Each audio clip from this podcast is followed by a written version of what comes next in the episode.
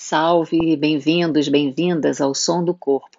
Eu sou Carla Elvas, criadora desse canal e educadora e pesquisadora do movimento. A proposta do Som do Corpo é transcender o movimento, é buscar, ouvir, trocar, perceber e sentir o movimento de muitas formas diferentes. Vem comigo, fica no som do corpo.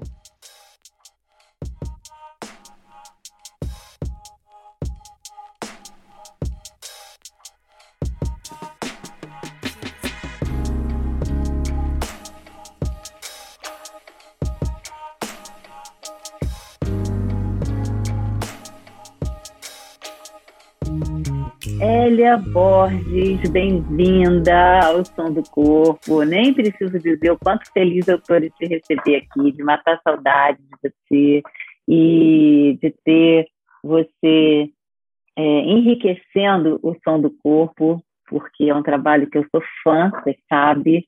Você é psicanalista, professora da Faculdade Angeliana, né, Elia?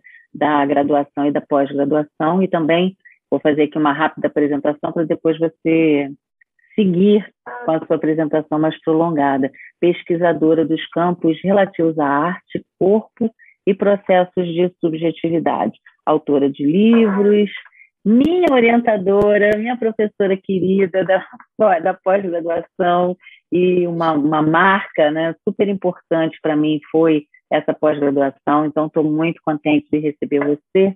Muito bem-vinda. Ô, Carla, muito obrigada. Também fiquei muito grata com o seu convite. Né? Eu acho que essa, essa construção né, desses atravessamentos de campo é muito importante para a continuidade da pesquisa do saber. Né? Acho que uhum. a, a gente vem numa, numa trajetória onde o corpo foi colocado muito né, de lado né, o corpo como experiência, o campo da experiência colocado de lado, né, numa inferioridade em relação às construções racionalizadas do pensamento. Né.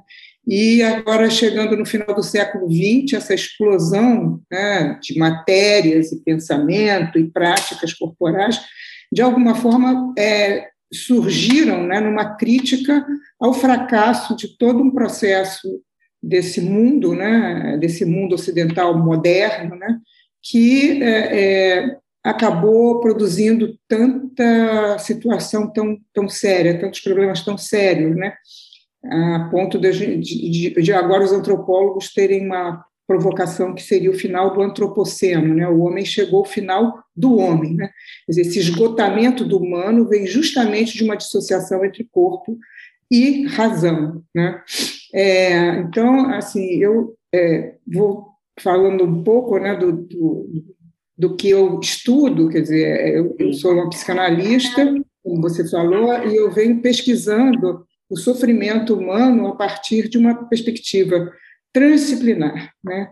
É, colocando em valor um foco que foi também perdido de uma certa tradição da própria psicanálise, é, que é a experiência do corpo. O Freud, nos seus. É, é impressionante isso, né? Isso é uma coisa muito, muito sintomática, né? Como que a psicanálise é, ela se manteve em determinado tipo de abordagem, né? Como a escola inglesa e outros, que pensaram né, é, a experiência sensória como constituinte, ou outra derivação que seria o discurso, né, como se a interioridade psíquica ela tivesse dissociada das experiências corporais. Né, e, e, privilegiada em relação às experiências corporais. O que, que eu estou querendo dizer com isso? É que se perdeu de vista muitas das construções do próprio Freud, e isso, tem que, isso é, é, vamos dizer, retomado e reafirmado em vários textos teóricos clínicos, que o próprio Freud coloca que o corpo é prioritário à construção psíquica. Quer dizer, o psíquico, como fala o Winnicott, um psicanalista que eu tenho muita referência assim, no meu trabalho, é vai se instalar nesse corpo. É a partir da experiência desse corpo ativado com o mundo, quer dizer, a sua sensorialidade, a organização desse corpo, é que vai produzir o pensamento. Então, a gente vai vendo como que o pensamento ele pode ser criador, né, num corpo que está potente, confiante na própria vida, como ele pode ser negacionista, né? quer dizer, um pensamento que impede a possibilidade de enxergar os horizontes. Então, o próprio Freud, para construir a psicanálise, ele se inspirou na arte, né, muito na arte, é, é, na filosofia, né, e também no, na, na, própria medicina, o que é a via da medicina, mas ele extrapolou isso, porque ele foi atravessado desses campos, de pensar né, as organizações mais da Grécia Antiga, por exemplo, né, como é que se dava aquela são estudos antropológicos, estudos né, filosóficos, estudos estéticos que vão compor o pensamento freudiano. E isso vai dar lugar, a, então, a, a, a toda uma construção que aliena da própria psicanálise, de uma certa psicanálise, que vai pensar o sujeito fora dessas forças, né? buscando justamente uma matéria comprobatória, né? de cunho cientificista, no sentido de um modelo fechado, que para pensar sujeito e sofrimento humano não dá você ter um quadrado para colocar. Sim. Como é que pode? Não dá. Pode experimentar. Pois é, então, e a, a gente... minha pesquisa é toda nessa relação. Ótimo, né? Porque a gente está exatamente é, é, entendendo, né? A, a, essa desgraça toda que a gente está vivendo, né? Nesse processo de pandemia, é, como um auge né? É, é realmente um movimento sintomático dessa desconexão, né?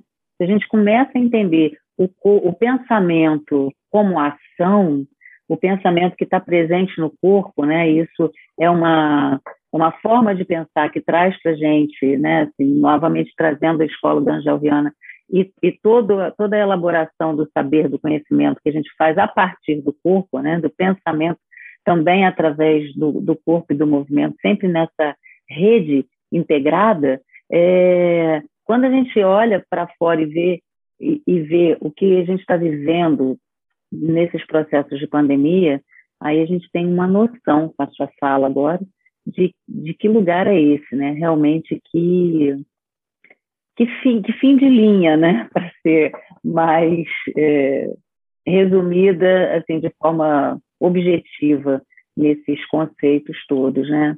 Então, Hélio, eu quero, já começou de forma é, super é, bacana aqui, eu quero só trazer uma questão para a gente o, é, trazer para o seu trabalho prático, que eu queria que você me dissesse, essas mudanças durante a pandemia e, e que processos a gente está vivendo de aceleração desses tempos, é, desses estágios, na verdade, de mudança. Então, hoje, a gente, com a sua fala, vivendo o que a gente está vivendo, você, você acha que isso vai dar aonde? O é, que, que a gente vai. Como é que a gente vai atravessar esse rio, né? Nessa, na situação que a gente está, como é que isso vai, sei lá, acabar? A gente não pode ter nenhuma previsão, né? De como é que isso vai acabar, mas assim, esse atravessamento, como é que ele está reverberando nas pessoas, no seu público, no seu trabalho, né? Como é que isso está sendo percebido? Olha, eu acho que essa, essa história toda que a gente está vivendo, com esse agravante do Estado, né, ele tem produzido questões graves, né, assim, em termos de um processo que se instalou e não vai reverter. Né? Daqui para frente as coisas vão, vão estar diferentes, por mais que, uhum. que se sustentem ainda esses modos de produção né, da próprio campo social, essa situação criou um outro dispositivo, né, que é a experimentação fora né, do trânsito, por exemplo, né, essa, essa, essa experiência de ficar fechado em casa, o que, que traz isso? Eu acho que houveram, por exemplo, essa questão que você me traz é uma questão muito ampla. Então, a gente pode pensá-la de, várias, de vários lugares. Um dos lugares é a mudança do ato clínico, né? essa mudança que aconteceu conosco, psicanalistas, né, que começaram a trabalhar através do online. Eu já tinha essa experiência, porque eu tenho alguns pacientes que foram embora do Brasil e quiseram continuar a análise, e eu, então, mantive. Então, eu já tinha uma experimentação de uma certa diferenciação de atendimento. Que, é, tem muitas pessoas que colocam, ah, não é a mesma coisa que presencial. Absolutamente não é. Agora, isso não significa que não tenham questões que surjam dali, que se diferenciam e que produzam mudança de comportamento. Né, eu acho que tem uma aceleração, inclusive, das mudanças de comportamento. Quer dizer, o fato de você ficar frente a frente, né, num, num espaço que é de uma intimidade curiosa, porque é uma intimidade que coloca em cena um campo de separação necessário, quer dizer, você não está em contato com a pessoa presencialmente, né? então existe uma, uma separação que é dada pela própria virtualidade, no entanto, existe uma intensidade radical nessa presença tão próxima que virtualmente você é possibilitado pelo olhar, né? pela figura, né? é como se você tivesse mais contato com essa experiência é, é, desse encontro intenso né? entre olhares. Sim. Então, essa, isso está esse... acelerando, então? Isso está acelerando o processo de, de, de, transformação. Eu acho que isso tem incide um pouco nesse uhum. sentido, uhum. né, que ajuda a fazer transformações mais rápidas. Por outro lado, eu acho que está evidenciando de uma forma muito intensa determinados tipos de neurose, como por exemplo a neurose obsessiva, né, porque ela tem um, a neurose obsessiva, né, ela, ela tem um composto produtivo né, muito importante para a manutenção do capitalismo, né, porque você fica numa produção incessante. Então, o que houve, é, esse resto, é, o que sobra, né, é, o, o, espaço online, as pessoas estão se deixando é, sugar muito né, pela necessidade de dar conta das demandas. Né? E é, isso é, a, a, vamos dizer, alimento, fomento para a experiência de extirpação de forças, que é o manancial onde o capitalismo se alimenta. Né? Quer dizer, hoje em dia, você tem uma, uma ideia, né, dessa, é, por que, que dizem que o capitalismo deu certo? Porque você pode mudar de, de, de forma de governo, mudar de administração, mas vai, vai continuar ali vivo. Né? É, é então, cada vez que ele se apresenta, ele se apresenta no encontro né, com o que está resistindo à sua própria é, constituição, mas acaba caindo na malha e se transforma em mais um alimento para fomentar esse processo e de, cada vez de forma mais violenta. Né? Hoje a gente tem essa questão como uma questão muito radical, que é a extração de forças pela aceleração do tempo. Então, se por um lado a clínica opera no sentido de dissolver um sintoma, né, é, de uma forma talvez mais acelerada, por outro lado, existe um domínio, né, que é um domínio que incide sobre a subjetividade, por isso é muito importante que o trabalho do psicanalista é, seja um trabalho também de uma visada política, né, que ele tenha noção do que é estar numa polis, não é político partidário, é político nessa ideia do, da cidadania, o que, que é fazer parte de uma cidade, né, quais são as relações que isso vão produzir em mim sintomas. Isso é que me interessa. Então, o que eu estou colocando para você é que existem determinados tipos de funcionamento neurótico, né, que a gente agora chama mais próximo de um certo campo meio borderline, que não seria tanto essa ideia de neurose que o Freud vai, vai postular, mas uma ideia mais aproximada de uma certa dificuldade de, de fazer um campo de realizações, né?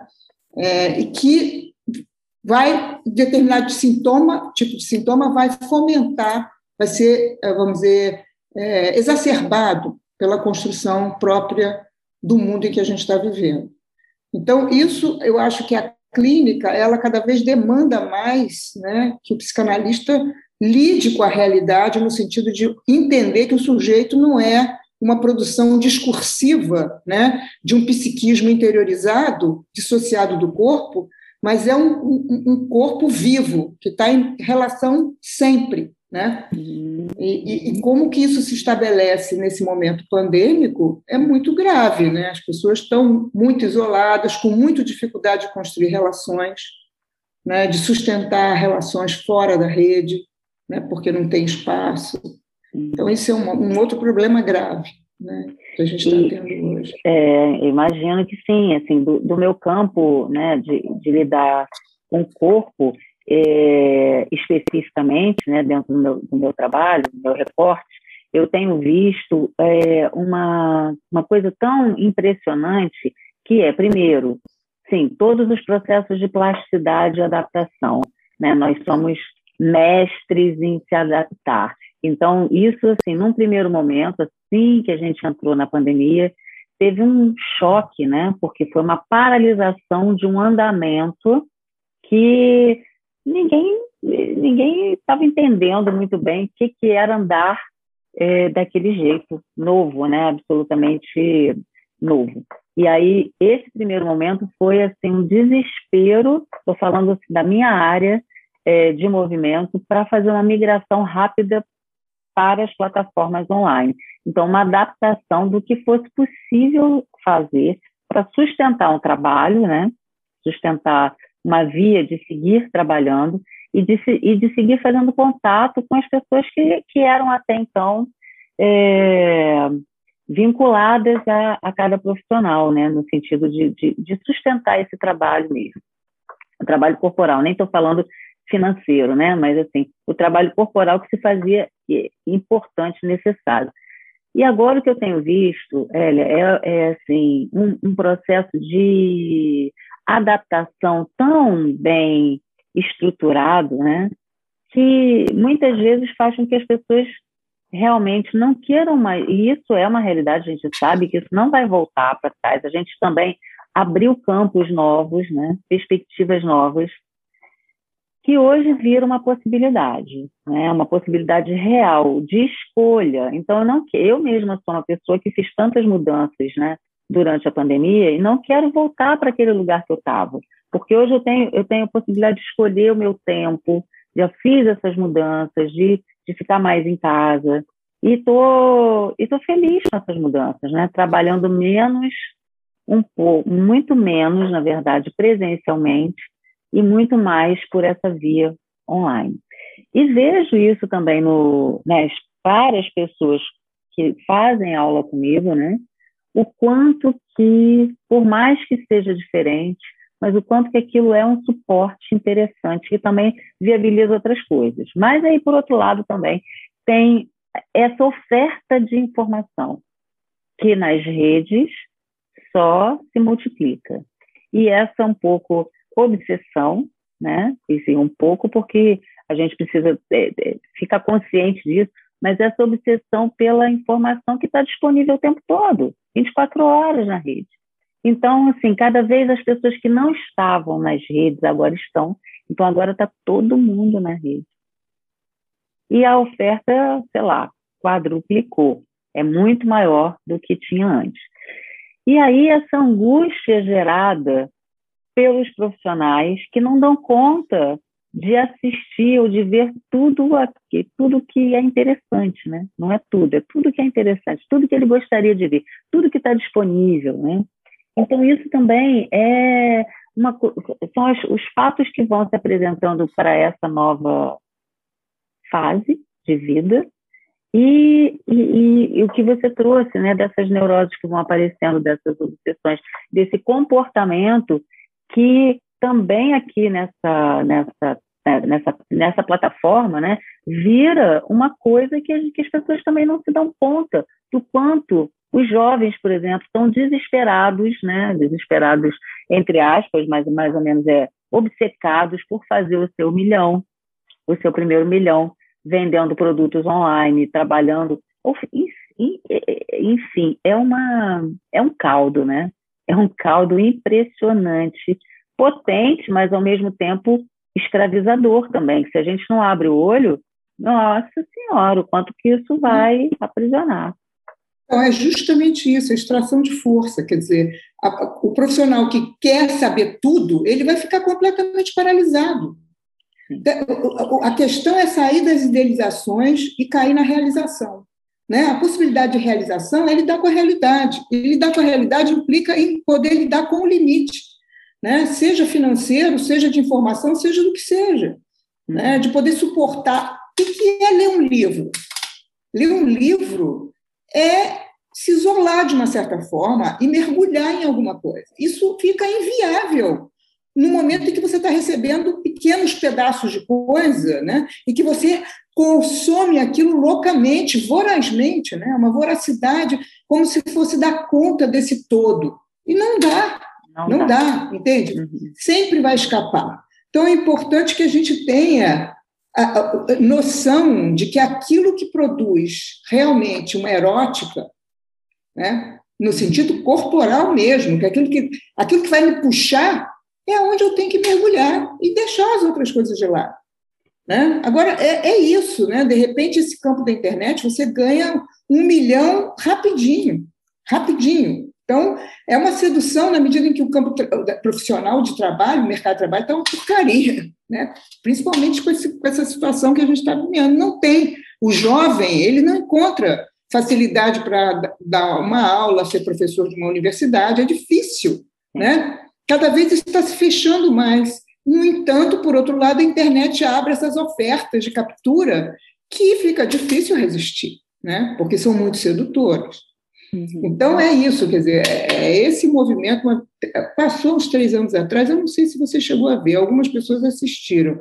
Eu não sei o nome também. Eu vi, e, é um filme que dá muita aflição, porque é um filme que é, um filme que é feito em Nova York, nas ruas de Nova York, com um monge, eu acho que é um monge tibetano, que sai do metrô. O filme começa assim: o monge subindo as escadas do metrô e andando nas ruas, numa lentidão que é uma coisa, todo mundo ai, ah. correndo, ansioso para não perder a hora, e o monge, um pezinho uhum. aqui, um pezinho lá, entendeu? parece que ele nunca vai chegar. Então, algumas pessoas viram e sentem muita aflição, porque isso coloca em cena justamente o que é insuportável, que é a questão da temporalidade, de poder estar num tempo mais alargado. Né? Quanto menos espaço, menos tempo. Então, essa experiência a gente está tendo numa radicalidade agora. É, eu acho que essa conquista de poder respirar, de poder fazer o corpo alargar, essa experimentação corporal, ela vem numa contramão que permite justamente que você não seja devorado tão radicalmente por essas forças, né? Eu acho uma saúde muito grande o trabalho de corpo, né? A saúde psíquica, né? Eu sempre recomendo meus pacientes essa experiência, né? De viver isso. Quer dizer, acho que o trabalho de corpo ele é fundamental respiração, alongamento, tudo. Né? Sim, é, é importantíssimo. Acho que isso tem construído né, para as pessoas que mesmo porque era uma via, é, a internet era uma via muito secundária para o trabalho de corpo, né? E você sabe que eu tenho experimentado, e agora não mais, né? Agora não mais, agora todo mundo está experimentando ou tendo algum tipo de experiência através desse, de, de, das plataformas digitais para trabalhar o corpo. E é uma experiência totalmente nova, né, Ellen, em todos os sentidos e para todo mundo, porque quem está aqui, no meu caso, orientando é, os alunos pela tela, o quanto que a questão bidimensional da tela também é um fato importante, porque a gente também vive tanto, deixa de viver, aliás, a tridimensionalidade né, no dia a dia, e se você não cuidar disso, isso vira, inclusive, uma, uma questão, assim, é, sintomática, né? Então, é importante que o trabalho via plataforma traga a percepção tridimensional, exatamente pela experiência, né? Para que a pessoa resgate essa experiência, senão cada vez mais ela vai ficar focada, projetada naquela postura ansiosa, totalmente é, projetada para a tela, que já é o que acontece, mas se a gente não dá esses respiros de tridimensionalidade no trabalho corporal, isso fica completamente perdido, né? fica completamente esquecido. E uma das experiências que eu tenho achado muito interessante assim, é dar aulas da técnica de Alexander via online, por essa via, porque eu tenho descoberto caminhos novos também para isso. Então, para mim, também tem sido um campo de pesquisa enorme para é, traduzir em palavras o que eu quero que a pessoa perceba em relação ao toque, em relação a processos da técnica de Alexander, né, que são específicos e tal, mas ela mesma produzir um toque e eu aqui dizer da qualidade desse toque para que ela vá experimentando isso é, a partir do, do toque ou a partir só do pensamento sobre o toque então, tem sido um campo de pesquisa muito rico, né? Assim, realmente, fico pensando nessa aceleração e nessa aceleração para a transformação. realmente o que a gente está vivendo é assim, o olho do furacão, eu imagino, né? Penso, sinto dessa forma. E, e também acho que a pandemia vai dar em objetos de estudos daqui para frente, porque realmente vai ser um, um antes e um depois, né? Uhum. É, é, é, não muda mais, né? As pessoas não. tem pessoas que não vão querer mais um atendimento presencial, né? Tem pessoas que não podem, né, ter atendimento presencial porque moram em outro país, mas tem pessoas uhum. que não uhum. vão querer porque simplesmente vão ter que enfrentar uma hora de trânsito. Exato. Para vir Sim. ali do Jardim Botânico até aqui, que é um trecho mínimo, entendeu? Em 10 minutos você faz esse trecho, mas dependendo do trânsito você leva uma hora, né? Por causa de escola, de, né? tudo Sim. fica parado. A cidade uhum. do Rio de uhum. Janeiro é uma coisa, um caos, né? Está pior uhum. que São uhum. Paulo. Tá, estava, é. né? Agora não estava uhum. pior que São Paulo. Então, é. assim, a gente tem que ficar atento a isso, né? Do que, que também surge como possibilidade a partir dessa experiência. Não só essa coisa objetiva, né, que eu acabei de citar, um exemplo objetivo, né, mas a própria questão dos encontros, né? É, virtuais, o que estão produzindo em mim e no outro né, é, é, de possibilidade. Né? Quer dizer, eu acho que isso, tanto para você que trabalha de uma determinada forma, como para mim, que trabalha de outra uhum. forma, uma clínica, né, é algo muito enriquecedor para a gente poder complementar, além do trabalho presencial, o trabalho online. Eu acho que também favorece o profissional de poder estar em casa. Eu trabalho em casa, sempre trabalhei, né? Meu consultório é em casa. Mas, assim, tem, tem uma, uma, uma, outra, um outro modo de você estar junto, né? que é diferente.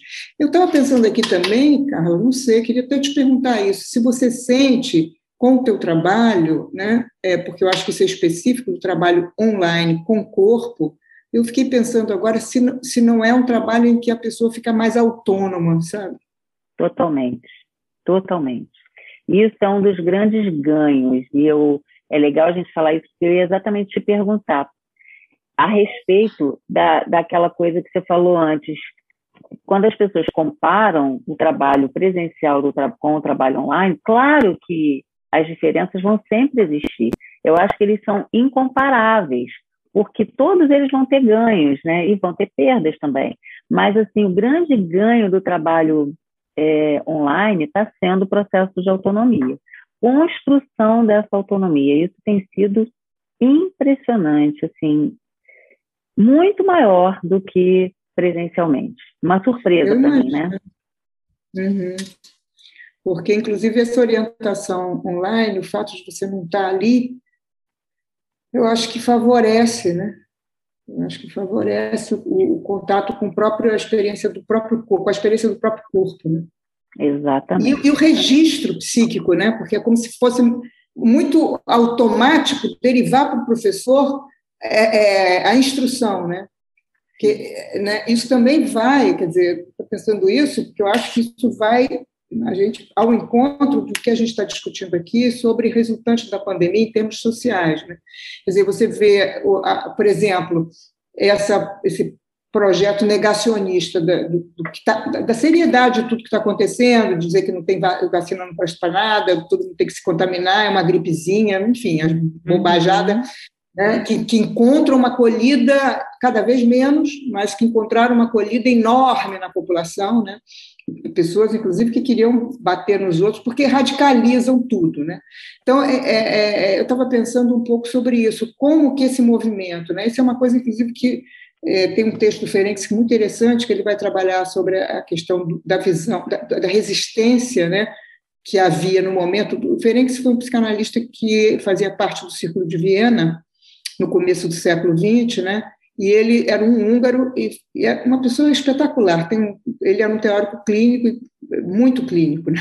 Então, ele propôs coisas, pensamentos, provocações, falava da condição, por exemplo, da hipocrisia dos psicanalistas, quando se colocavam no lugar da, da neutralidade, né, e não, não podiam estar na relação ali, colocou a importância do afeto, né, da importância de ir em direção ao paciente, de estar com o paciente efetivamente, né, atravessando com ele esse momento difícil até a resolução é, daquele sintoma, né? Então, assim, é, ele vai propor um pensamento é, sobre a questão da relação que se estabelece com a ciência como um campo de fé, né? Quer dizer, como se você colocasse na ciência, ele vai trabalhar como é que cada tipo nosográfico, como é que cada neurose vai se relacionar com com as construções cientificistas, né, como alguma coisa que ou se coloca de um modo muito assujeitado, né, ou então se coloca de um modo negando, né.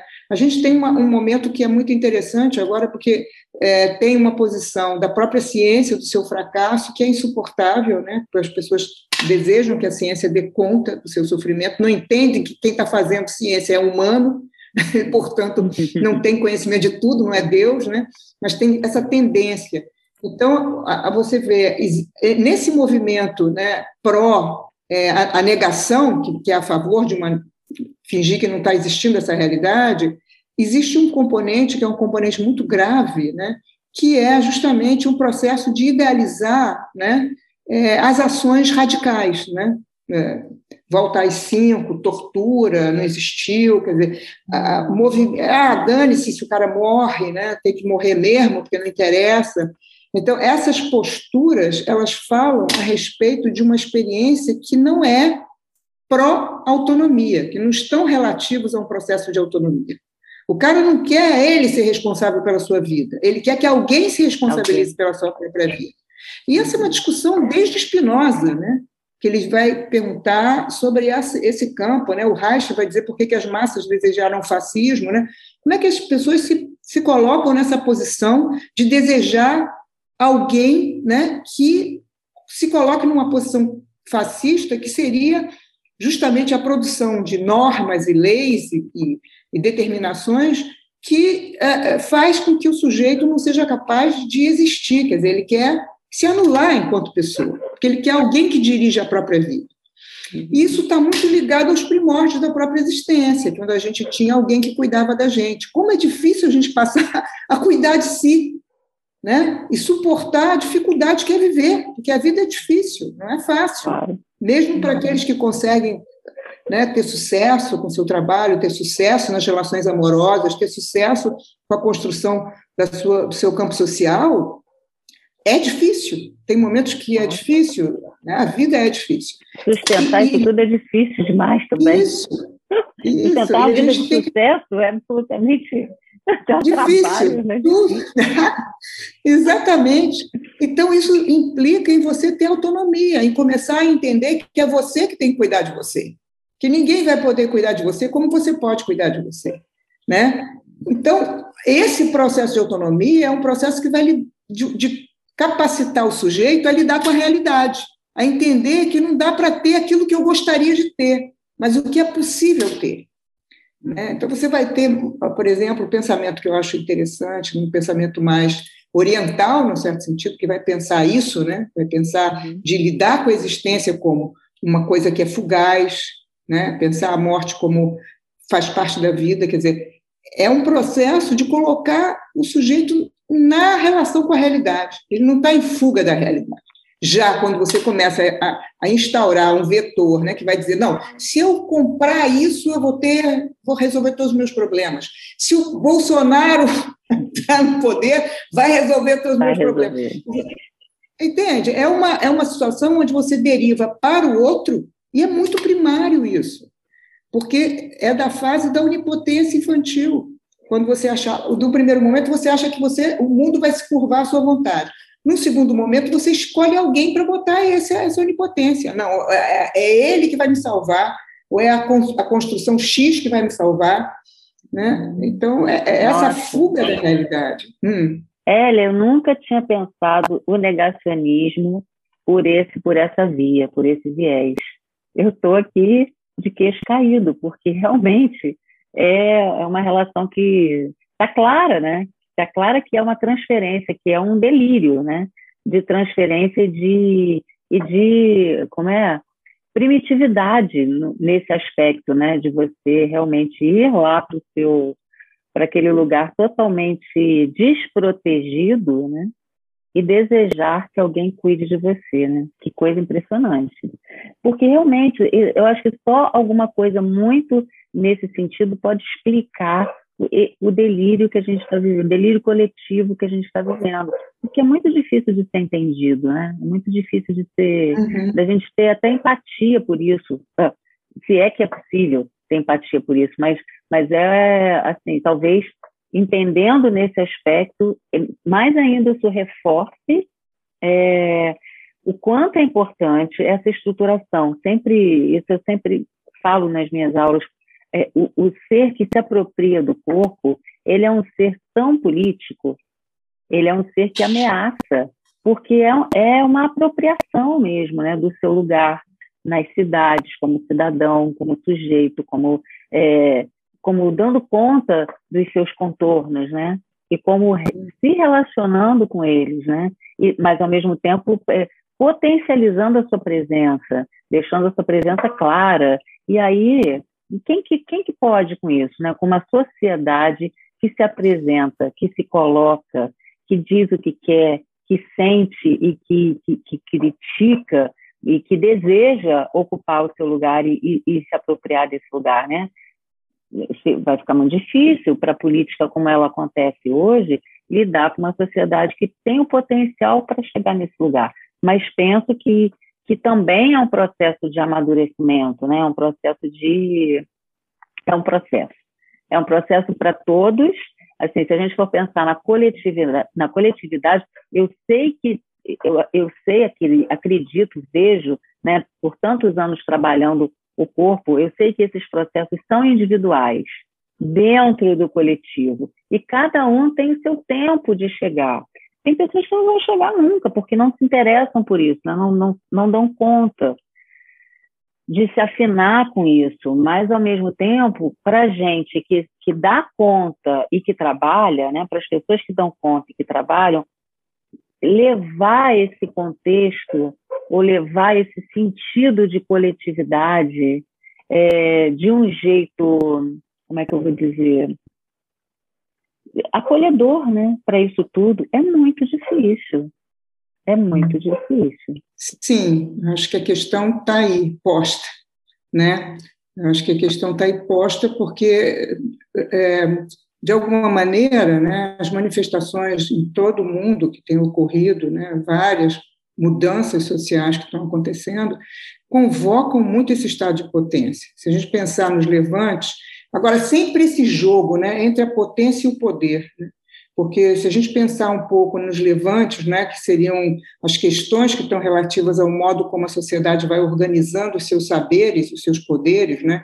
quer dizer, essa leitura do que é ser mulher, do que é ser homem, né? essa, essa, essa questão muito grave né, de um pensamento que está pautado em cima de uma visão é, é, é, masculinista e familiarista, né? quer dizer, é, é, a, a, a, forma como o Estado gere o sujeito se dá a partir da construção familiar, né? famílias que são muito é, opressoras e que repetem um certo movimento né, fascista de funcionamento, né, de adestramento dos corpos, como o Reich vai colocar, e coloca muito bem isso, né? tem muito a ver com essa questão, né? Quando você trabalha o corpo, você libera de alguma maneira esses traços de esses nós que vão sendo construídos nas relações que impedem o pensamento mais livre, né?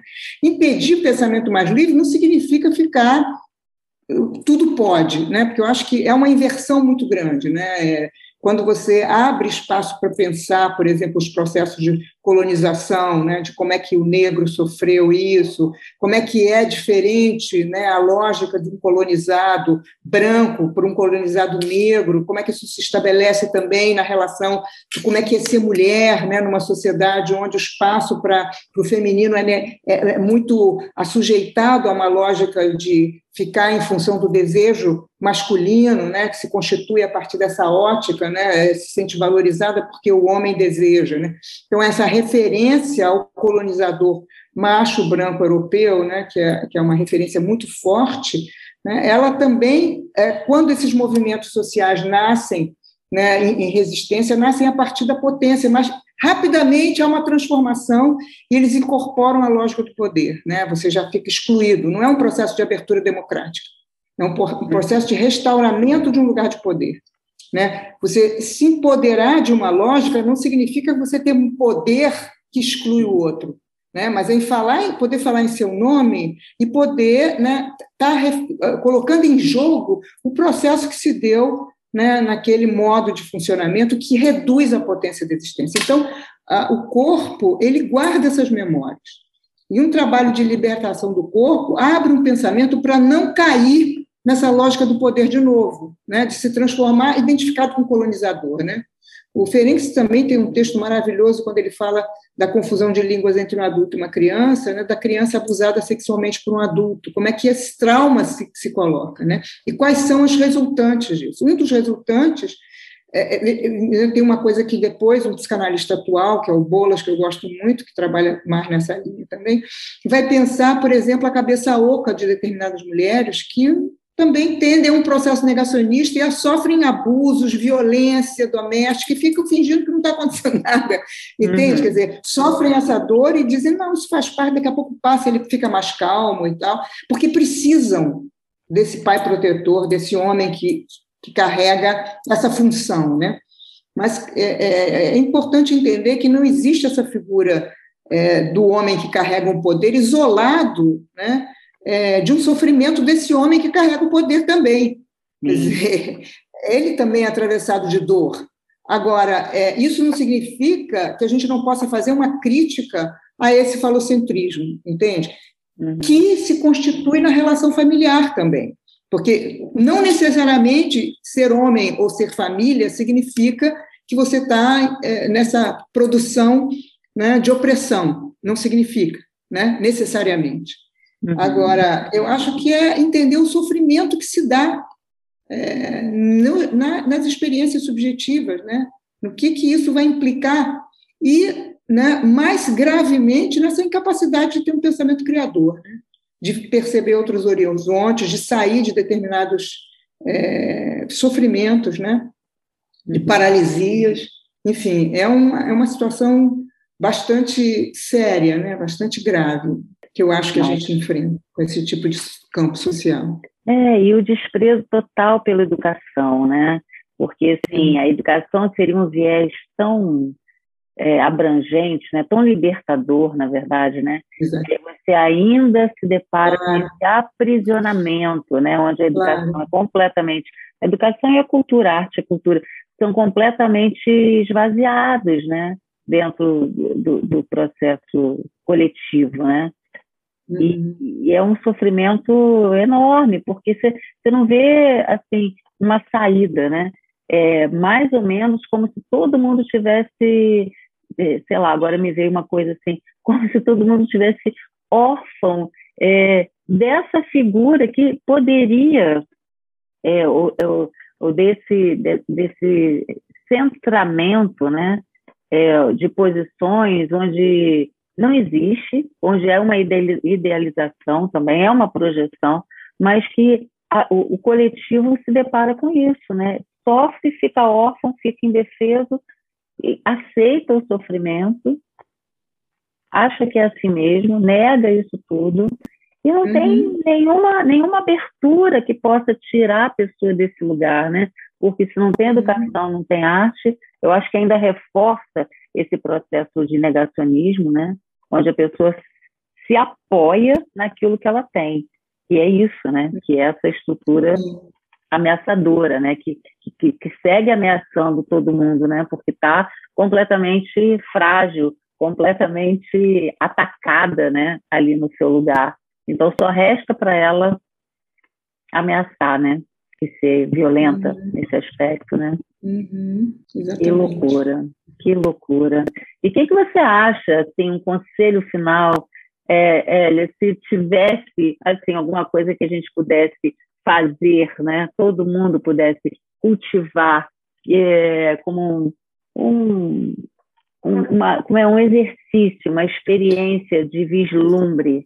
Claro que a gente tem muitas, né? Mas aqui estou te provocando só para você trazer alguma Não, coisa. então, eu acho que assim a gente tem que, eu acho que é fundamental, né? Porque a gente vive num tipo de sociedade que fomenta muitas idealizações. A gente passa o tempo todo sendo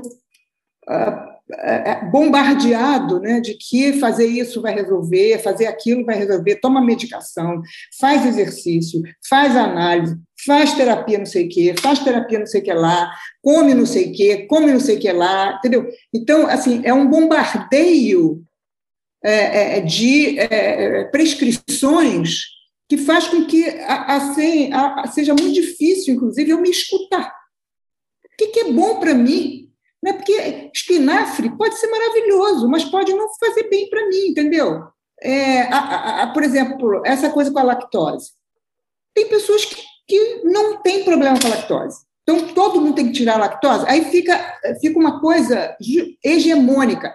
Eu acho que a gente tem que lidar com a realidade é perder as idealizações, é poder aceitar o que tem de maravilhoso e o que tem de ruim na própria vida, de dor e de alegria. Isso significa estar em contato com as suas limitações. Não é fácil estar em contato com as suas limitações. E a partir do contato com aquilo que realmente pode fazer, o Spinoza é ótimo quando ele fala isso, né? são os bons e maus encontros. Você ter bons encontros expande o ser. Então, você poder fazer uma seleção né, daquilo que está ofertado e dito que seja bom, o que, que o que, que para mim pode trazer? Por exemplo, posso saber que lactose me faz mal, mas, no entanto, eu tenho tanto prazer de comer um queijo, né, que se eu tirar o queijo, eu vou ficar muito mais com muito mais mal-estar do que se eu comer o queijo e ficar com uma certa dor no estômago, tá? Então, acho que o, o, problema é fazer a seleção, né? a gente poder selecionar a partir daquilo que me constitui enquanto ser. Essa é uma prática que é uma prática de olhar para si mesmo. Olhar para si mesmo não é só é, meditar, não é só é, é, é pensar cri criativamente, é se experimentar enquanto corpo vivo, que são uma complexidade. Né? E, e, o problema é esse que você apontou, né, da, da questão das redes. Né? Você fica sendo bombardeado e você quer comer tudo e dizer, não, agora a última descoberta é que folha de abacaxi ajuda a, a, fazer não sei o quê. Então, vou tomar folha de abacaxi. Né? Quer dizer, você fica preso a um modo de funcionamento onde o que, que você está buscando? No fundo, o homem busca vencer a morte, a decadência do corpo. Né? Esse, esse processo de envelhecimento que é muito, muito prejudicado pela forma de pensamento que a gente tem na sociedade, que valoriza tanto a juventude, né, e desgasta tanto a juventude, e uh, come a juventude. Né? A juventude está uhum. desgastada, está sofrida, está arrasada, né, por causa disso que eu estava falando antes, da extirpação, extirpa as forças. Né?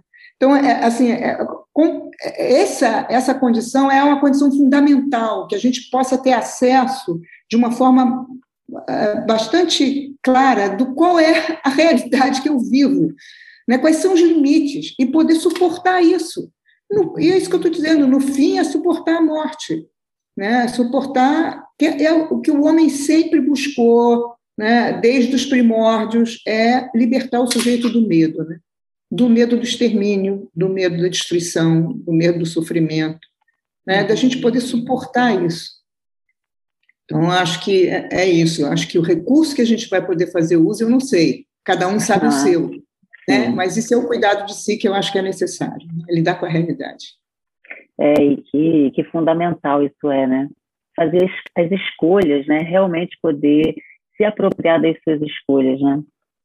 Eu ouvi o, a, o som do corpo, né?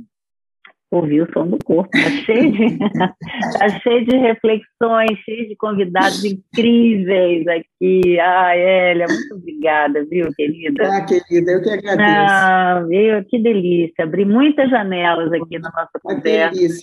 É, espero que também contribua, né? Porque o projeto do Som do Corpo é para contribuir é, com esse compartilhamento e com essa abertura de janelas mentais e emocionais. Parabéns. Parabéns, muito parabéns por isso. Muito bom. Ah, muito obrigada. Muito obrigada, muito obrigada por você estar aqui, viu? Um beijo. Um beijo, um beijo grande, obrigada. Querida. Beijo, querida.